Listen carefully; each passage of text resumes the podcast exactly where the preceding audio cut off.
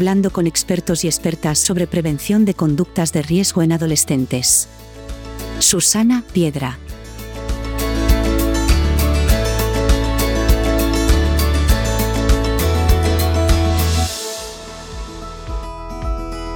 Bienvenidos y bienvenidas a Espacio Familiar, el podcast de UNAF para el descubrimiento, la reflexión y el aprendizaje sobre las familias y las relaciones familiares, siempre desde un enfoque positivo y de reconocimiento de la riqueza de la diversidad. Si hay una persona que nos puede arrojar luz sobre esta cuestión, es sin duda Susana Piedra, psicóloga y responsable del programa de prevención de conductas de riesgo en niños niñas y adolescentes. Un programa desarrollado a nivel nacional gracias al apoyo del Ministerio de Derechos Sociales y Agenda 2030.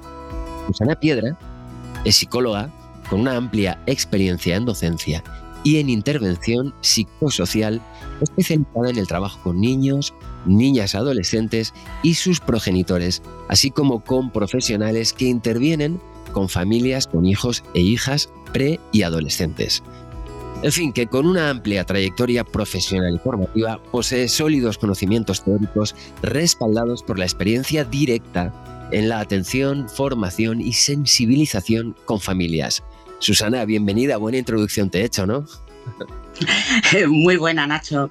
Eh, hola a todos y encantada de estar en este, en este espacio contigo. A ver, yo creo que no me he dejado nada, ¿no? Te he hecho aquí un recorrido por tu trayectoria profesional, experiencial, vivencial, pero sobre todo, pues, eh, conductual un poco con las familias también, ¿no? Estas relaciones. Desde luego, yo te lo agradezco mucho y bueno, espero cumplir expectativas. Vale, a ver, aquí hemos mencionado ya en varias ocasiones la expresión conductas de riesgo en adolescentes, ¿vale? Cuando hablamos de esto, ¿A qué nos estamos refiriendo exactamente? Conductas de riesgo en adolescentes. Pues mira, Nacho, es importante que las familias tengan en cuenta que estamos hablando de comportamientos que son problemáticos, ¿no? que están llevados a cabo por adolescentes y que hay un elemento fundamental y es que acarrean consecuencias negativas que pueden afectar a su salud y al bienestar por un lado, del chico o la chica adolescente, pero también un aspecto muy importante es que puede acarrear consecuencias negativas de las personas próximas de su entorno, ¿no? Como pueden ser las madres, los padres, los hermanos y hermanas, sus amistades. Y además, un aspecto muy importante también es que estas conductas pueden convertirse en permanentes, es decir, y además cada vez ser más dañinas, es decir, tener una mayor gravedad. Eh, cuando dices que pueden tener una mayor gravedad, eh, eh, ¿significa esto que pueden ir más allá de los simples berrinches o actitudes propias de una persona adolescente o en periodo de desarrollo? Por supuesto que sí, Nacho. Mira, precisamente tenemos que tener en cuenta que cuando hablamos de conductas de riesgo, lo que conllevan es un peligro, ¿no? Consecuencias dañinas, tanto para la persona y para su entorno, como hemos comentado, y eh, pueden afectar a la salud física, a la salud psicoemocional y social y al bienestar de la persona que las desarrolla y de las personas próximas de su entorno. ¿no?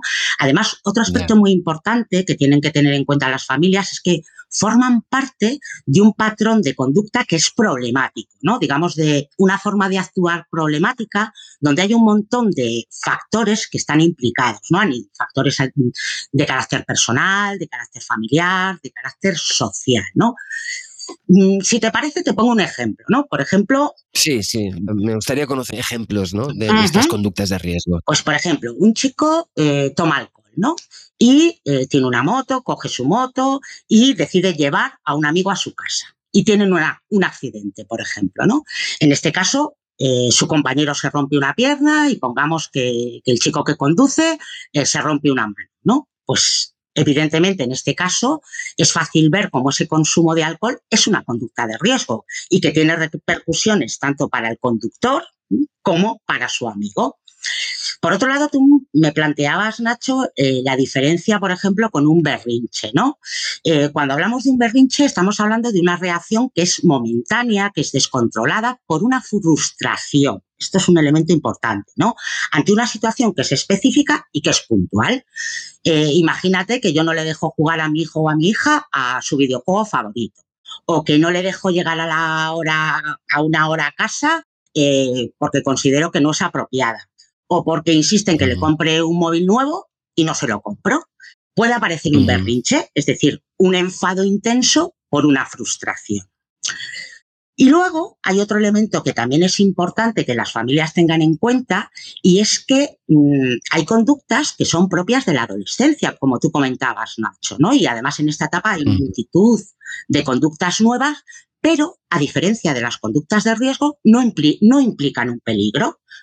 Te pongo un ejemplo. vale. ¿Vale? ¿Te parece? Sí, sí, porque quiero, quiero, quiero ahondar en los ejemplos de conductas de riesgo típicas. Entonces, vamos, con. Pues mira, Nacho, eh, imagínate, eh, bueno, algo, una, una conducta que es característica de los chicos y de las chicas adolescentes es el desear tener mayor independencia y mayor autonomía, ¿no? Algo que consideramos que, por supuesto, es saludable en su proceso de madurez. Pero eso no implica. En principio, eso, eso, parece. Claro. En principio, tener ese deseo parece que es algo lógico y razonable. Es lógico, razonable y saludable, ¿no? Que es algo que las familias es importante que lo tengan en cuenta. Ahora bien, ese deseo de independencia y de autonomía, eso no implica que el hijo, por ejemplo, se vaya de casa o que trate mal a su madre o a su padre o que no cumpla, por ejemplo, las normas del hogar. Claro. Otra conducta propia, por ejemplo, es el deseo de tener experiencias y sensaciones nuevas, ¿no? Algo también propio de esta etapa de, la adolescencia, que es una etapa de experimentación, ¿no? Pero esa, esa, experimentación no tiene por qué llevarle a consumir drogas, por ejemplo, o a mantener relaciones sexuales sin protección, ¿no? Por tanto, ¿cuál sería la clave? La clave es que cuando hablamos de conductas de riesgo, se desencadenan consecuencias que son nocivas que pueden ser duraderas en el tiempo y que afectan de una manera importante a la salud y al bienestar de las personas. ¿no? Y en este sentido podemos hablar eh, de que puede haber daños físicos, de que puede haber adicciones, de que puede haber embarazos no deseados o, por ejemplo, infecciones de transmisión sexual que están aumentando mucho. Puede aparecer problemas legales, por ejemplo, como en el caso que hemos visto del chico que conducía bebido en la moto, eh, aparecer trastornos de la conducta mm, alimentaria, dificultades académicas, en fin, un montón de consecuencias negativas, Nacho. Podríamos mencionar algunas conductas de riesgo típico, aunque sea por encima, ¿eh? conductas de riesgo típicas. Pues mira, Nacho, en las personas adolescentes podemos encontrar conductas de riesgo que son muy variadas. Y la clave es dónde focalicemos nuestra atención. Y es algo que, por ejemplo, en UNAF tenemos muy presente, muy presente, porque abordamos la prevención de estas conductas partiendo de seis temáticas distintas, ¿no? El consumo de drogas, las conductas sexuales de riesgo, los comportamientos agresivos, el abuso de las tecnologías, el fracaso escolar y las alteraciones de la alimentación. Tenemos que tener en cuenta, Nacho, que eh, en cada una de estas áreas, por ejemplo, nos podemos encontrar con conductas de riesgo que son muy variadas y frecuentes. Pongo algunos ejemplos. El consumo de alcohol y otras drogas por parte de la población muy joven es una conducta de riesgo muy habitual. Tenemos que tener en cuenta, por ejemplo, que en España el inicio del consumo de drogas legales, alcohol y tabaco, se sitúa en torno a los 14 años. Estamos hablando, por tanto, de un inicio muy precoz y que puede producir importantes daños. Si nos centramos en las tecnologías, pues preocupa especialmente el abuso a las pantallas, que puede derivar, por ejemplo, en una adicción a los videojuegos, ¿no? Y algo que preocupa mucho a las madres y a los padres es el ciberbullying, el acoso a través de las tecnologías. Si me voy y me centro en el ámbito de la sexualidad, pues conductas frecuentes son las relaciones sexuales precoces y sin protección o, por ejemplo, el consumo de pornografía en menores. Si atendemos a los comportamientos agresivos, no solo hacia otras personas, sino también hacia sí mismas, pues podemos destacar el acoso escolar, la violencia en la pareja o, por ejemplo, las autolesiones, de las que se habla mucho en los últimos tiempos, ¿no? También claro estás mencionando muchos ejemplos. De, todos estos, ¿cuál destacarías a, nivel de tomarse más en serio y por qué? Pues mira, Nacho, hay que tomarse en serio eh, todas y cada una eh, de estas conductas, ¿no? ¿Por qué? Porque hemos visto que pueden acabar generando daños graves y duraderos, ¿no? Tanto para las personas adolescentes como para las familias, ¿no? Y en este sentido, creo que es importante que las madres y los padres sean conscientes de que a veces consideran una conducta de riesgo como leve, ¿no? Y si no se interviene adecuadamente, pues pueden ir aumentando su gravedad y pueden aparecer además nuevas conductas de riesgo, ¿no? Y nosotras insistimos mucho que la actuación de los progenitores es primordial, tanto en la prevención como en la atención precoz de estas conductas problemáticas, ¿no? Y en este sentido han de tomarse en serio porque, porque pueden aumentar la gravedad. Una cosa importante, Nacho, en cualquier caso, es que sí que se tienen, las madres y los padres tienen que ser conscientes de que su actuación será distinta dependiendo de la gravedad de la conducta de riesgo, ¿no? Mm, si te parece, lógicamente. Lógicamente, ¿no? Pero a veces no es fácil eh, entender esto. Mira, te pongo, te pongo un ejemplo. Eh, ante una conducta de riesgo leve, ¿no? Como puede ser, por ejemplo, el que mi hijo me coja el móvil sin permiso o que de repente un día tenga un ataque de ira, rompa el mando de la consola por, porque ha perdido en su videojuego favorito, ¿no? O que de repente detecto que ha probado el cigarrillo electrónico por experimentar, ¿no? Pues es importante la actuación de los progenitores, ¿no? Y me puedes preguntar, bueno, y cómo ha de ser esa actuación? Pues en estos casos es clave evitar la evaluación constante y negativa hacia ese chico y, hacia esa chica, ¿no? Sobre todo sobre esa conducta. Y la clave es poner el foco de atención en las conductas más maduras, más responsables, en promover el diálogo, el que nos acerquemos de una manera afectiva, ¿no? Y que les enseñemos, por ejemplo, a resolver conflictos de un modo pacífico y de un modo positivo. A veces. Claro, claro. Eh, esto parece fácil, pero a veces es, es complicado, ¿eh? A veces es complicado, ¿no? Incluso, por ejemplo, cuando nos encontramos con conductas de riesgo que son moderadas, ¿no? Por ejemplo, detectamos que, pues, algo, algo, a veces que ocurre, ¿no? Que mi hijo o mi hija eh, está realizando un, ejercicio físico que yo considero excesivo con la intención de perder peso, por ejemplo, ¿no? Pues ahí también tenemos que poner el foco en las fortalezas, en los aspectos positivos. Y una cosa que suelen hacer las madres y los padres es comportarse como una persona experta, ¿no? Y dar consejos de experto y, o de experta, y es muy probable que los hijos y las hijas muestren rechazo en este sentido, ¿no? ¿Qué es lo que tendríamos que hacer ante estas situaciones? Pues tratar de restablecer la relación con nuestro hijo y con nuestra hija, con un diálogo, donde incluyamos un aspecto muy importante que es cómo nos sentimos, donde exista respeto y donde apelemos a que asuman las consecuencias de sus decisiones, ¿no? Porque este es un aspecto de madurez, ¿no? Fíjate, Nacho, en definitiva, como ves, hay que tomarse en serio todas las conductas de riesgo para evitar consecuencias cada vez más negativas y más dañinas, ¿no? Eh, y desde la UNAF, ¿Cómo se afronta eh, este trabajo frente a estas conductas, pero desde la UNAF? Pues mira, en UNAF contamos con un programa de prevención de conductas de riesgo, donde trabajamos con chicos y chicas preadolescentes y adolescentes entre los 10 y los 14 años para, para que las madres y los padres se sitúen. Trabajamos con chicos y chicas de quinto y sexto de educación primaria y también de primero y de segundo de la ESO. ¿Y cómo lo hacemos? Pues realizamos talleres preventivos eh, con los niños, las niñas, los adolescentes, también realizamos talleres con los progenitores y además realizamos talleres de modo conjunto con las madres, con los padres y con los hijos y con las hijas. Y lo hacemos eh, sobre las seis temáticas que hemos comentado anteriormente. Además, un, un aspecto importante, Nacho, mira, en los talleres ponemos el peso de la prevención en la importancia de desarrollar competencias personales y sociales, ¿no? que, que faciliten el que los chicos y las chicas adolescentes puedan atravesar esta etapa con las mayores fortalezas, con el mayor número de factores de protección. Y me puedes decir, bueno, ¿y esto cómo, cómo se concreta? Pues, pues mira, ofrecemos estrategias para que puedan lograr una inteligencia emocional, para que fomenten el autoconcepto y la autoestima saludables, para que sepan comunicarse asertivamente o, por ejemplo, algo muy importante en la adolescencia, para que tengan estrategias para saber decir que no. Además, por supuesto, informamos sobre cada una de las conductas de riesgo y los factores que pueden estar influyendo tanto en el inicio como en el mantenimiento de esa, de esa conducta de riesgo y también sobre las características que tiene cada una de estas de estas conductas, ¿no?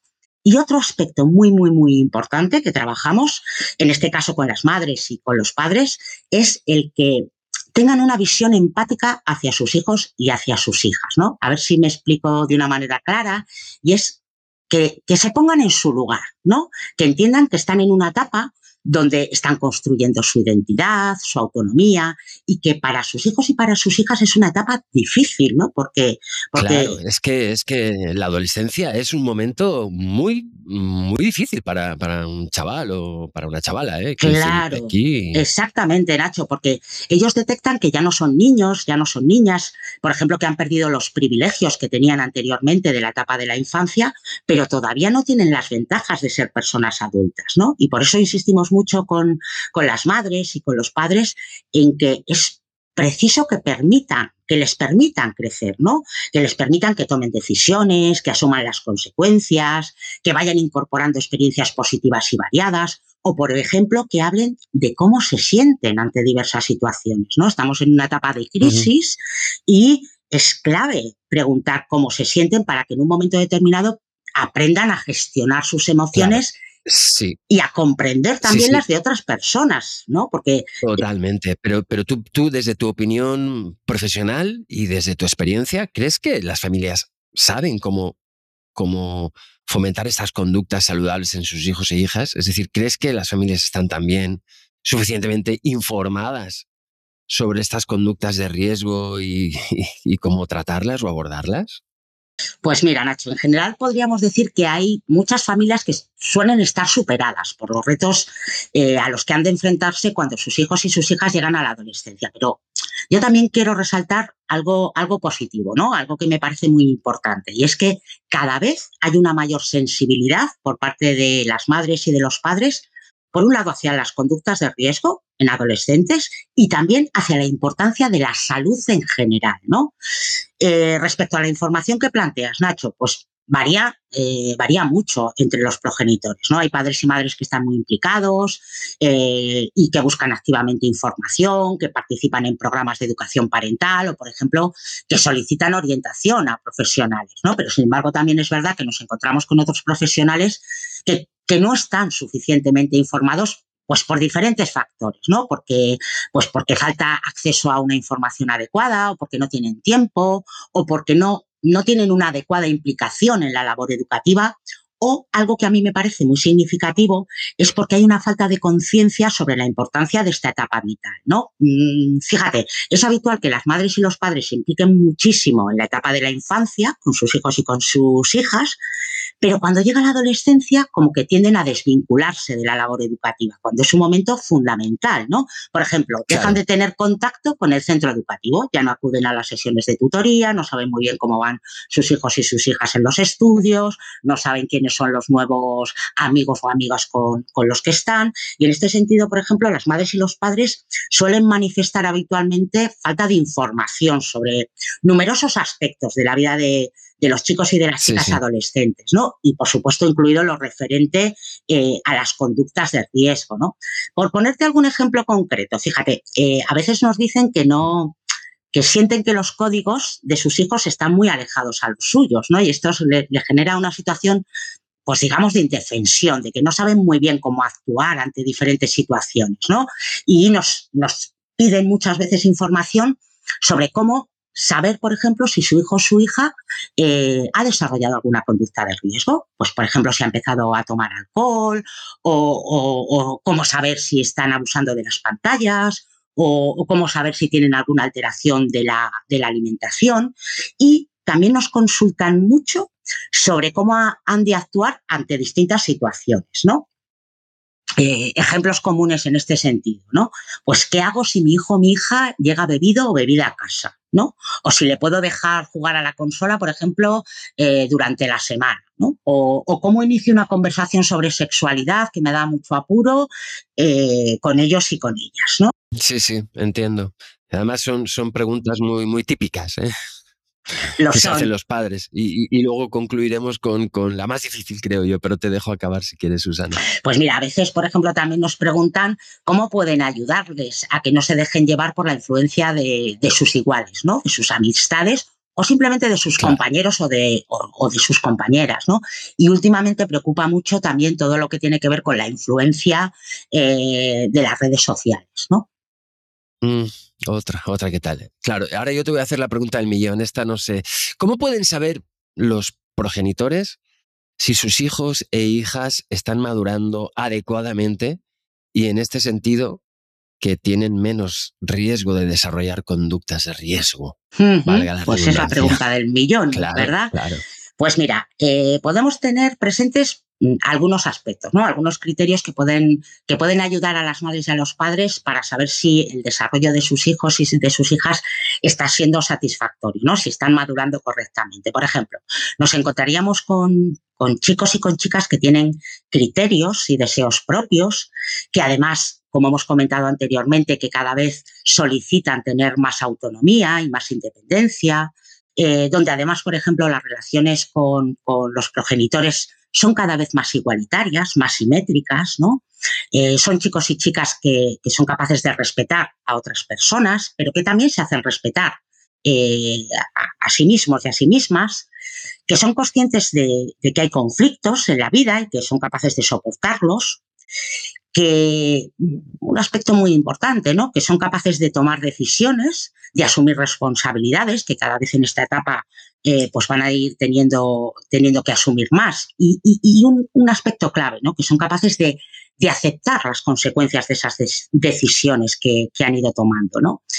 Y yo creo que por último señalar eh, otro aspecto clave, ¿no? que somos conscientes que en la adolescencia el grupo de iguales, ¿no? el grupo de amistades, pues es un referente para ellos y para ellas, ¿no? Y entonces el hecho de que puedan tener vínculos estrechos con ese grupo de amigos y de amigas, pues también es un, índice positivo, ¿no? Es un factor positivo de, buena, de esa buena maduración. Este periodo de vida de los hijos e hijas al que llamamos adolescencia suele ser una importante, o al menos una fuente de preocupaciones para los progenitores. Sin embargo, e-, es importante recordar que es normal que las personas adolescentes busquen independencia y libertad, ya que están en una etapa importante de sus vidas donde están tratando de descubrir quiénes son y aprender a valerse por sí mismas. Si además de este deseo de autonomía aceptan y respetan las normas y saben gestionar sus emociones, eso es una muestra de que están madurando de forma saludable. Susana Piedra, psicóloga y responsable del programa de prevención de conductas de riesgo en niños y niñas adolescentes, muchísimas gracias por clarificar estas cuestiones. Muchas gracias, Nacho. Un placer haber estado en este espacio y nada, espero que haya aportado algo de luz, ¿no? Para entender mejor las conductas de riesgo en adolescentes. Ya te digo yo que sí, Susana. Muchas gracias a ti y hasta mm, siempre. A ti, a ti, un saludo. Y a todos ustedes, gracias por acompañarnos un día más en Espacio Familiar el podcast de UNAF.